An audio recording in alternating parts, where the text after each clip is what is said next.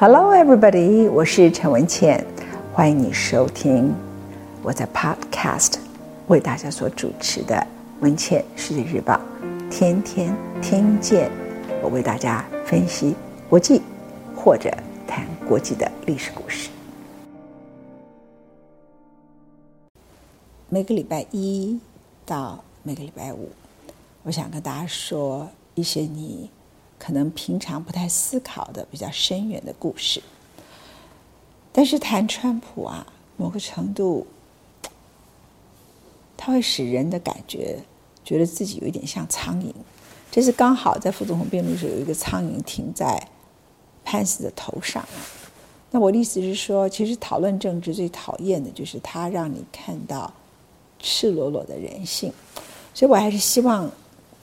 听到我们节目的人，看到我们节目的人，一开始是有一点 poetic，有一点诗意的。我先为大家朗诵一首诗，然后才开始讨论今天我要讨论的话题，叫做共和党。共和党的保守主义激进化，甚至去拥抱美国的极右派。这个极右派最近差一点要绑架一个州长，被 FBI 破获。另外。上次川普辩论的时候，不愿意谴责一个极右派团体叫 The Proud Boys，意思是什么？We're so proud，因为我们好骄傲，我们是白人。为什么叫 Boys 呢？我们认为女人不是东西，所以他们既看不起有色人种，也看不起女性。而川普呢，居然叫他们 Stand back and Stand by，意思是说，必要的时候，你们要为我作战。指的当然就是指十一月三号以后的选举结果。所以当时大家就说，他的这些谈话等于是，如果选举结果不符合他期待，而且他已经很明白讲，I'm one hundred percent on board，我一定会连任，我会坐在这个位置上，one hundred percent on board，除非 cheating 发生，除非有欺骗。Stand by，准备好，待命中。哈，到后来大家都谴责他，他当然就有个程度改口。可是我今天要讨论的话题是，共和党的激进化是从川普这个人出现吗？其实不是，他是很长的一段时间。最近甚至美国众议院的议长 Nancy Pelosi 说要组一个小组，组一个小组呢，就是要来看一下川普他的精神状况是否正常，因为他每天。经常今天发一个推文，明天发一个推文，两者是冲突的。神经病有两种，第一种是值得同情的精神病患者，第二种是增效。哎，台湾人早就知道，增效的目的是干嘛？其实就在里头，透过一种诈骗的方法，他这个神经病的目的是让你在这里头以为他其实精神错乱，事实上在这个过程头你低估了他，他后面正有一个骗局啊。不过这只是川普的现象而已呢，还是共和党长期的现象？我待会儿来为大家说明。在为大家谈共和党之前，我们先来念一首诗。这是今年诺贝尔文学奖得主，这位得主的名字叫做 Louis Gluck。那他今年也好倒霉，他得了好几个文学奖，他是一位诗人。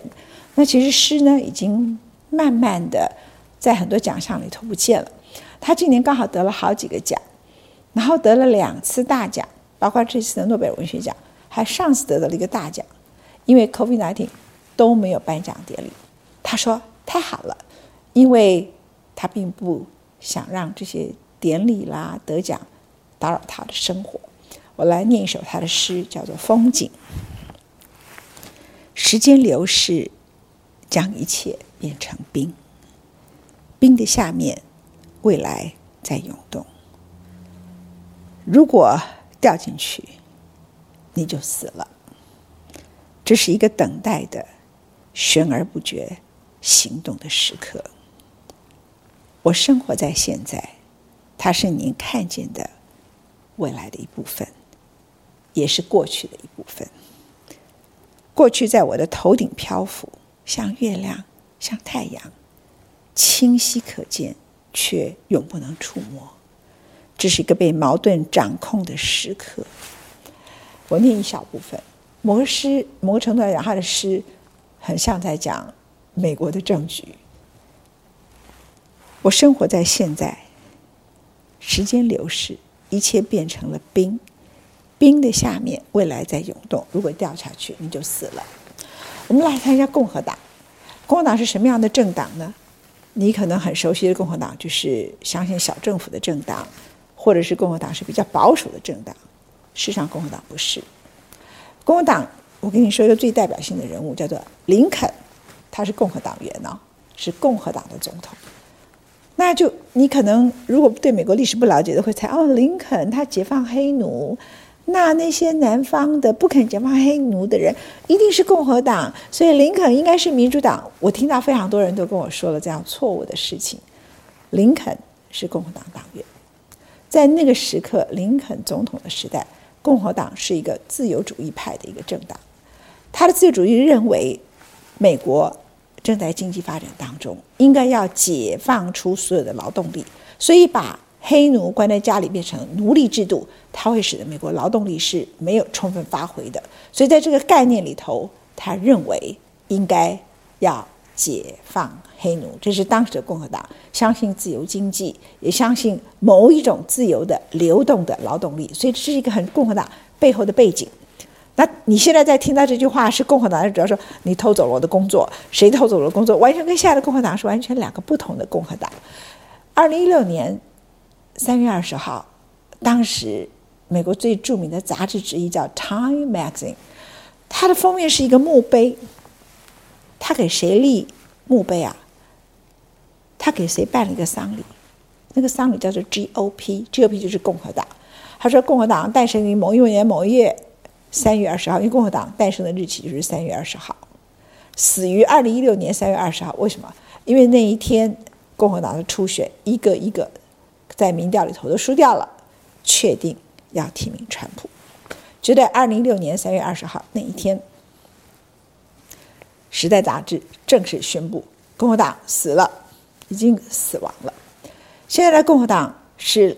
John McCain 已经往生的 Arizona 这位共和党参议员不认得的共和党，实际上是很多人都不认得的共和党，只是共和党基层的激进化绑架了他们的参议员。众议员很多人很年轻，参议员年纪很大。像麦卡纳就说：“我不会染病，因为我早就知道白宫有问题，所以我都尽量不要去白宫。”他这个老奸巨猾，他他就知道说，以川普这种统治模式，白宫是很危险的。他们其实慢慢的也不认得现在的共和党，可是都知道共和党的基层已经全部都变了，而这些人都是川普的支持者，所以如果他们跟川普在很多事情里头有不同的意见，他们是会被支持者骂的。举例来讲，在这次的美国总统大选，川普一开始就说，COVID-19 新冠病毒会使我们这场选举不能够顺利举行，如果用这么多的邮寄投票，一定会发生弊端，所以呢，他延长选举。共和党立刻跳起来啊！参议员就跟他说：“你千万不能做这件事情啊！你做这件事情就跟中共在香港做事完全一模一样。我们有什么资格去骂香港啊？”美国就变成一个跟北京政府一样的记录的一个政府了。而且，川普是不读书的人。美国宪法规定四年一任，一月二十号就职，是规定在他的宪法里面。所以你除非修宪，你根本没有理由可以延长选举。他不是用行政命令，也不是参众议会通过可以通过，就是参议院三分之二，众议院三分之二正式修宪，他才可以改变这个日期。那川普就是信口开河啊！那共和党马上这些大佬就告诉他，所以你也觉得这，我也觉得这些共和党的参议员呢，他们为了要自己的政治前途，也颇可怜的在伺候这位川普先生。可是我今天要讲的故事是，共和党所有的激进化是从川普开始吗？No, actually 是从两千年开始。我为什么要讲这个故事？不完全是我想要卖弄我的历史知识。我老了，我知道很多故事，完全不是。我要告诉大家，to win，赢，to be a winner，你想变成一个在一场竞赛中赢的那一方，你可能赢了自己，你输掉这个国家。共和党就是在这个过程里头，有好几个想要赢的人，最后把这个国家输到今天这个样子。第一个人就是小布希。小布希在竞选的时刻，他的对手叫 Al Gore。Al Gore 呢，他是 Bill Clinton，就是克林顿的副总统。他专门重视环保议题，长得又很帅，当时声望遥遥领先小布希。这个是在总统大选的时刻，在内部初选的时刻，共和党初选的时候，他输给了 John McCain。也就是说，从小布希的角度来看，他要取得美国总统大选，党内初选，他也输给了 John McCain，人家是越战英雄啊。然后呢，在未来的大学里头，他面对 Al Gore，他的民调差距几乎百分之十五到二十，这叫做 Mission Impossible 不可能的任务。让我告诉你，他最后怎么一关一关的赢的？他赢的过程都是 Dirty Games。这个 Dirty Games 呢，是一般人比较不注意的，是他和 John McCain 之间的竞争。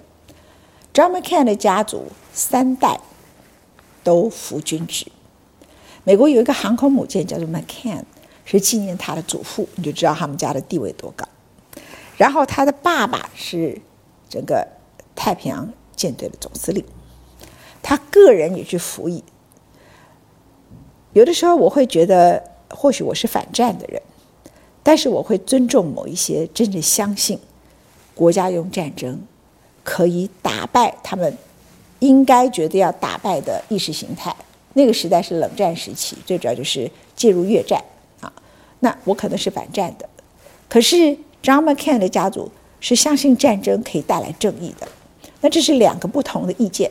但是呢，当他相信这件事情的时候，他是自己去服军职的，而且他被越共打下来，从飞机摔下来，他全身是残废，那越共不可能医治他。那后来呢，他是在监狱里面。当越共发现他们抓到了。John McCain，他的爸爸是太平洋舰队的司令，他们马上就说：“只要你跟你爸爸通一个电话，然后做一些谈判，我们就放了你。” John McCain 拒绝。McCain 的妈妈到底是妈妈，她还是很担心他小孩会不会一生都残废掉。后来季辛吉当上了美国的国务卿，已经快要进入巴黎和谈，也就是越战到了尾声的时刻。他妈妈觉得这个时刻。让儿子早一点回来，哪怕半年几个月也好。他就写了一封信给季辛吉，说：“你去巴黎和谈的时候，可不可以让我的儿子早一点回来？”就季辛吉后来自己说，他是在 John McCain 的丧礼里头说的。他说：“由于他对 McCain 家族的了解，他知道一个妈妈的心情，可是他相信 John McCain 的爸爸不会同意。John McCain。”本人也不会同意，所以在巴黎和谈，就是美国跟越共在谈判的时刻，早一点释放 John McCain，从来没有被美国政府正式提出来。后来 John McCain 被释放了，就是越战完全结束，那越共完全统治了越南，美国就是等于是越战失败。John McCain 回到美国的时候，是越战英雄。当时他非常的帅，全身穿着代表他荣耀的白色的海军的制服，然后呢，他完全不能走路，然后是顶着两个拐杖，要别人扶着，慢慢的走下了他所承载的军机。他是全美国当时欢呼的英雄，所以小布希要跟他怎么打仗？你要知道怎么赢得他的选战，这样的一个家族。这样一个爱国主义，而且是自己本身愿意去坐牢，自己完全不愿意使用特权，最后自己受伤致死的 John McCain，而且他的道德瑕疵几乎是零的状况里头，你要怎么跟他竞选？小布希果然在 New Hampshire，人们就说他就是一个起跑点的地方，输给了 John McCain，接着就来到了南方的州，而这个时刻有一个人叫 Campaign Manager，有一个职位叫做竞选。经理、策略师 （strategist）。我们现在台湾常常在各个公司里头，薪水最高的叫做 marketing 的人，就是市场化的人。什么叫做市场化？他有时候就是没有道德的意思。他不只是说你很有知识，知道你应该针对什么人，有的时候你是不择手段。这里头常常只有一线之隔。小布希当时他的测试就给了他一套策略，让他如何赢得初选。最后赢得大选，从此真的就改变了美国。这个测试呢，先告诉小布希，我们可以来做一份超乎正常的民调。他做六千份民调。我告诉各位，真正懂民调的人都是做一千零多少份，这个是叫标准民调。没有人发神经做六千份民调。那你在一个州里头，那里要进行初选，你做六千份民调，如果你所问的问题跟所丢出来的事情是造谣的话，你等于是做了六千通电话去造谣，在我们台湾叫做散播假的耳语。而 John McCain 家里头有一个女孩，是一个黑皮肤的女孩。这个故事是 John McCain 的老婆也很了不起，叫 Cindy McCain。她这次帮 Joe Biden 站台。她原来呢是跟的曾经得诺贝尔和平奖的 Mother Teresa Teresa 修女做慈善工作。到孟加拉那一次有很严重的水患，将近有一百万的人无家可归，有非常多的孤儿。他去了以后，就带回来一个小女孩。McCain 事先也不知道发生了这件事情，到了机场。看到那么小的黑人女孩，就问他太太说：“我们要把这个小可怜怎么办？”他太太说：“带回家。”这是他家有一个黑人女孩真正的原因。可是你知道小布希他的问卷上面是写什么？他说：“John McCain 他的家里头有一个黑人小女孩，如果他是跟黑人情妇在外面所生的，请问你还愿意支持 John McCain 担任共和党的美国总统候选人吗？”打六千通哦。那是什么？就等于散播六千通的耳语这样。而 John McCain 呢，他选择什么态度？因为当他竞选美国两千年，也就是一九九九年快要进入两千年时候的总统大选的时刻，那个小可怜的黑人女孩已经开始上学了。她并不希望她的女儿在学校里头赫然发现，原来我是从孟加拉来的。他们从来没有告诉她，她以为。她爸妈都是白人嘛，她以为她是孤儿院领回来的，他们也都给她很好的，完全没有歧视的，非常多的爱的教育。他并不希望他女儿突然在学校里头，突然发现自己的出生，而且成为很多人讨论的对象。那刻，John McCain 说：“To be a father，作为一个父亲，爱他的孩子，是一个人品格的核心。我不会为了我的政治前途。”会为了我想要当美国总统去牺牲我作为一个人品格里头的核心，就 to be a father, to love your daughter 这件事情是不可妥协的，所以他拒绝评论这件事，也不愿意把新闻闹大。于是呢，小布希就有一个机会，透过民意调查到处去打电话，然后就散播这些耳语。那这耳语呢，又没有机会得到澄清，最后 John McCain 输掉了那个州的选举。再一个州在输掉的时候，这每天就退出大选，他就退出了初选，他就不选了。后来小布希呢，他最强的对手被他打败了，dirty 就是卑鄙的方法。所以你知道什么叫 campaign strategy 吧？你现在知道什么叫做竞选测试吧？也有谁告诉你他是竞选测试？你赶快往后退一步，有机会拔腿就跑。这种人的品格不可交易。接着到了大选。他跟 Al Gore 又不能选了，又输掉了，那怎么办呢？他告诉 Al Gore 一个非常重要的概念，他就是说 Al Gore 他们这些民主党的人呐、是有一些主张。他告诉他的小布希说：“我们来重新分析美国的选民结构，请注意啊，在过去，全世界都相信一个。”从不存在的事实，就是这个社会只要有足够的富裕、足够的教育程度，就有一个洋葱式的社会。这个中间呢，就叫做中间选民，在政治上叫中间选民，在经济上叫做中产阶级。这些人呢，为什么叫洋葱？因为它就是一个很稳定的力量啊。它如果是一个上面下面都不对等，它中间不够大的这个集体，就很容易翻掉。所以，一个最稳定的社会就是一个洋葱式的社会。那这个其实是一个从不存在的事情。小布希的测试告诉了川普这句话。啊，对不起，小布希的测试，我为什么念念不忘川普？Sorry，告诉了小布希这件事情。他就跟他说：“这世界上没有什么中间选民。”事实上呢，美国每一年的投票率呢，就是差不多百分之五十上下，有时候只有四十几，有时候五十几，五十五。换句话，美国有四十五的人都叫废物，不用理他们。美国的选举制度其实非常糟糕，它的制度设计比台湾还要烂。它的制度你知道，register voters，还不是大家现在讲的什么选举人团，那个都还只是其次啊。它最糟糕的就是，你要先登记你成为选民，register voter。美其名说，这表示你愿意认真的看待未来的选举，所以你才会认真的看待这场大选，根本就不是这么回事。其实一开始的设计就是为了精英而设计的，所以经常有人批判这个制度，但大多数的精英都不肯改，因为这对精英，其是对那些一直可以连任的参议员是有利的。那他就告诉他说，光是 register voter 就把一些比较穷的移民的要打工的都排除在外了。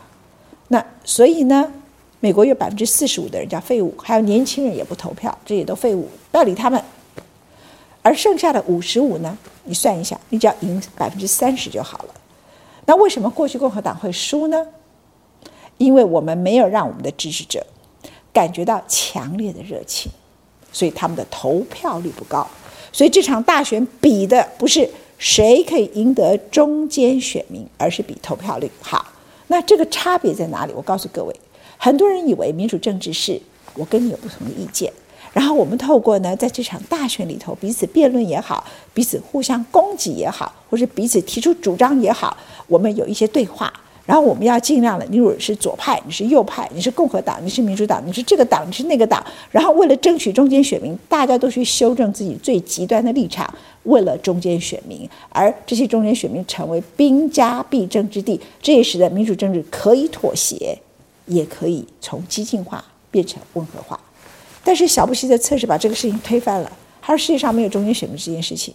我们共和党常常为了要争取那些不知道存不存在的中间选民，结果让我们的支持者觉得我们的很多重要的主张无法激起他们的热情，于是投票率不够高。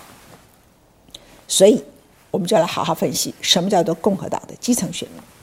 在那个时刻，共和党的基层选民就除了这些石油的业者什么诸如此外，对不起，就是福音教派，就是最保守的基督教选民，而且还有就是最保守的白人主义团体，把他们的票叫出来。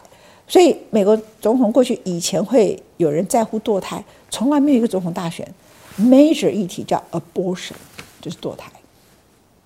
那一次严重到什么程度？就是可以闹到，比如说有一个医院的医生，他是相信女人有堕胎权的，所以这个诊所呢是会执行堕胎的。那堕胎在那一个州是合法的行为，美国是可以买枪的。就有人就觉得说，你堕胎，你杀人，我要代替上帝把你给杀了，就把一个医生给杀掉了，这太好笑了。他认为那个医生。杀死了一个还没有成型、也没有出生的婴儿，只是一个胎盘，只有一两个月，他可以开枪把一个活活的医生开枪给杀掉了。你就知道什么叫做狂热主义者。所以我常常跟很多人讲，我不管你是左派，我不管你是右派，我不管你是台派，我不管你是统派，我不管你是什么派，Apple 派、Lemon 派，你只要变成狂热主义者，其实你就是民主政治的敌人。但是。这种提高投票率的竞选策略，就是把你的选民他的狂热度拉起来，然后投票率大幅增加。那狂热的结果是什么？就是你根本听不下别人的声音。狂热的后果是什么？狂热后果就我就是真理。我请问你，那些所谓的回教圣战士，他就是回教的狂热主义者，不是吗？他认为你们在十字军东征东征的时刻，你们对回教徒的屠杀。当时是怎么屠杀的？斩首，斩首不够，像我们在北京烤鸭片鸭一样，这样一片一片一片一片片铲人家的皮跟肉。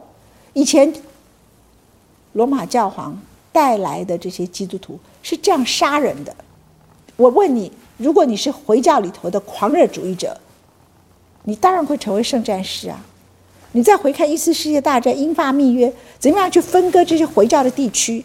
就是为了要让他们几个教派的人互相屠杀，没有一个国家可以好好的稳定下来，然后你们可以控制我们的石油。整个阿拉伯世界就是被这些西方的，不管是天主教或是基督教的所有的这些文明的国家给予分割、给予霸占、给予屠杀。你如果都了解这些历史，你当然要杀他，不是吗？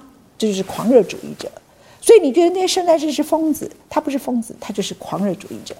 当这个狂热主义者变成了你福音教派的狂热主义者，你其实跟圣战士差别只有差一点点，只有差一点点，没有差太多。所以什么主义只要变狂热主义者，这个人就疯了，这群人就疯了，而代表这个主义的政治就疯了，它是不可妥协、不可讨论的，它就是真理，它就是真理。他绝对不是科学，他绝对不是民主政治，他绝对是不可讨论的，他绝对是不可退让的。而相信他的人，突然在精神状态里头，你觉得他好像一个可怕的一个疯子一样。在那一次的小布希的选举里头，这个测试的策略，最后虽然在全国性的投票，小布希输给了 Al Gore。但是他大幅提高了几个南方好几个关键州，使得小布希赢得了这些关键州，最后只剩下佛罗里达。然后佛罗里达呢，总共有二十九张选举人团票，这个是他的弟弟在那里做州长。那当然那个选举有争议。最后，Al Gore 说他为了这个国家的团结，他不愿意把这个选举官司打到大法官会议。他认为这个国家应该赶快的建立起来，他退出了这场选举的争议，他非常有风度哈。可是事实上，原来他所赢得的民调，他所赢得的普选的选票，根本不可能光是一个佛罗里达州就可以定输赢。真正的原因是什么？按照后来的统计，那年美国的投票率大概百分之五十五左右。民主党的投票率不到百分之四十八，共和党的投票率是百分之六十四到六十五，那这就是答案了，因为他们真的成功的把最激进的人都叫出来。从那次之后，小布希就食髓知味。二零零三年发动了伊拉克战争，他当然又连任了。然后到二零零八年，因为是金融海啸，他下台了。可是，在他下台之前，民主党发生了一件事情。就是奥巴马变成了民主党的明星。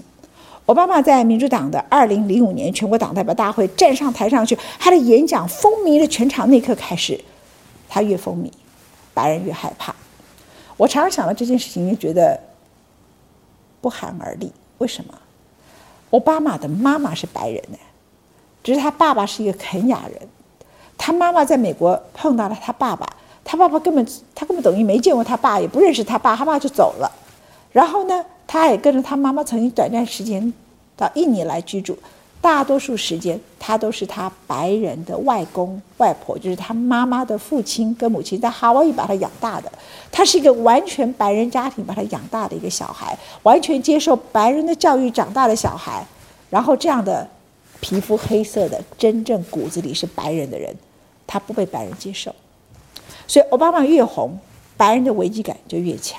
所以这个时刻呢，同时崛起的不只是原来的福音教派那些反堕胎的基督教的狂热主义者，白人的种族主义者就达到了高峰。所以奥巴马越会讲话，他们越紧张，然后就开始说他根本不是美国公民，什么谎言都出来。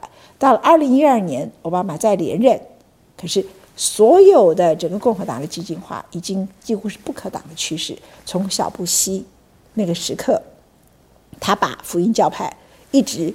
激进的力量一直拉拉拉到现在，成了川普最坚定的支持者。再来，等到奥巴马再崛起，白人种族主义一直一直崛起。你们还记得吗？在川普崛起之前，有个叫 Tea Party 茶党，他搞到两千零八年，我刚刚所提到的 John McCain，他的副手都不得不找一个 Alaska，我们听起来很没水准的女人，叫做 Palin。我为什么说她没有水准？因为她知识程度实在是很可笑。他们叫口红 Palin，为什么不得不找她？因为他代表当时共和党内部最基层坚定的力量，他支持茶党，支持他，所以共和党的激进化是从小布希开始到茶党，然后之后他们觉得茶党没有好的一位明星，所以共和党最核心的问题就是他们欠缺真正最好的明星来推销他们的主张。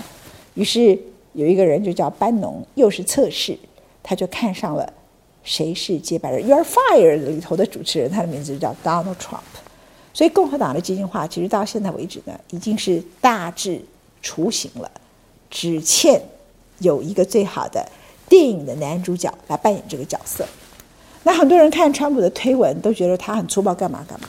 我其实认为，川普的推文跟川普个人讲话，他是很多美国骨子里的白人。美国很多白人的骨子里头都是这样子的声音，这样子的语言模式。你看那个好莱坞，好莱坞拍出来的电影，那几个 Rambo 啊，跟人家打架啊，那个 Boxer 啊，那个拳击手，他们讲话不是都跟川普讲话很像吗？你何必丑化川普呢？他只是让很多白人假装有点教养，有点伪善，很多不敢讲出来的话，他就直接赤裸裸讲了。He echoes a lot of people, white people in United States。他其实 echo 了很多美国白人内心里头的一个声音。所以到现在为止，其实我也不知道共和党下一步怎么办。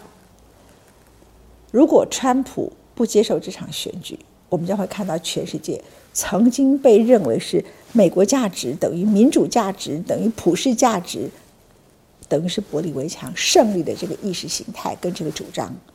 在美国，被美国人自己彻底的摧毁，不接受选举结果，街头 The Proud Boy Stand By 开始暴动，然后呢，最后送到大法官，大法官会议说，因为你们这个州啊，解释这个邮寄选票啊，是事后才加上要密封的信封，因为你这个事情说还要找证人签名，所以这邮寄选票根本就乱七八糟，这个选举无效，从头重来，你这不是天下大乱吗？因为只有大法官可以事先改变宪法嘛，那就变成天下大乱了。美国就天下大乱给大家看。在我们现在跟大家谈每天遇见陈文茜、文茜世界日报的时候，有一个国家叫吉尔吉斯，他的选举也是舞弊。然后呢，现在已经闹到他们已经宣布选举无效，然后一大堆人也辞职，街上叫做 mob rule。什么叫 mob rule？就是暴民统治，非常可怕的一个局面。我不知道美国十一月之后是什么，所以我每次碰到人就说：“你手上的股票，全部都把它卖票卖掉。你根本不知道那个时候的美国跟世界的经济会是什么。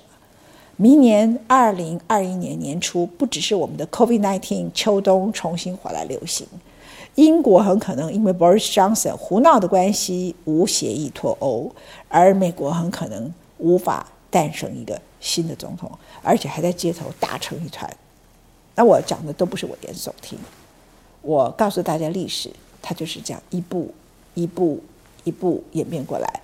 而共和党真的潘斯副总统跟麦康纳都准备接受川普所谓的不和平转移政权。你可以想象美国走到这个地步吧？很难。但是它的演变不是一朝一夕，怪川普一个人，绝对是错的。这是我今天为大家准备的每天遇见呈现。我来弄一个好听的音乐给大家听。这个女孩子很特别，她呢，呃，是比利时的一个女歌手，她很喜欢巴赫的一首曲子，你没听过《Prelude to Bach》？她自己在上面写了一首歌曲，下面就是你很熟悉《Prelude to Bach》的钢琴弹奏。这个很杰出的比利时的女歌手，在前一阵子好不容易复出一个月之后，就突然走掉了。好像传奇人物，他们的走法跟他们的付出都永远必须是传奇。在这首音乐里头，跟大家说再见，拜拜。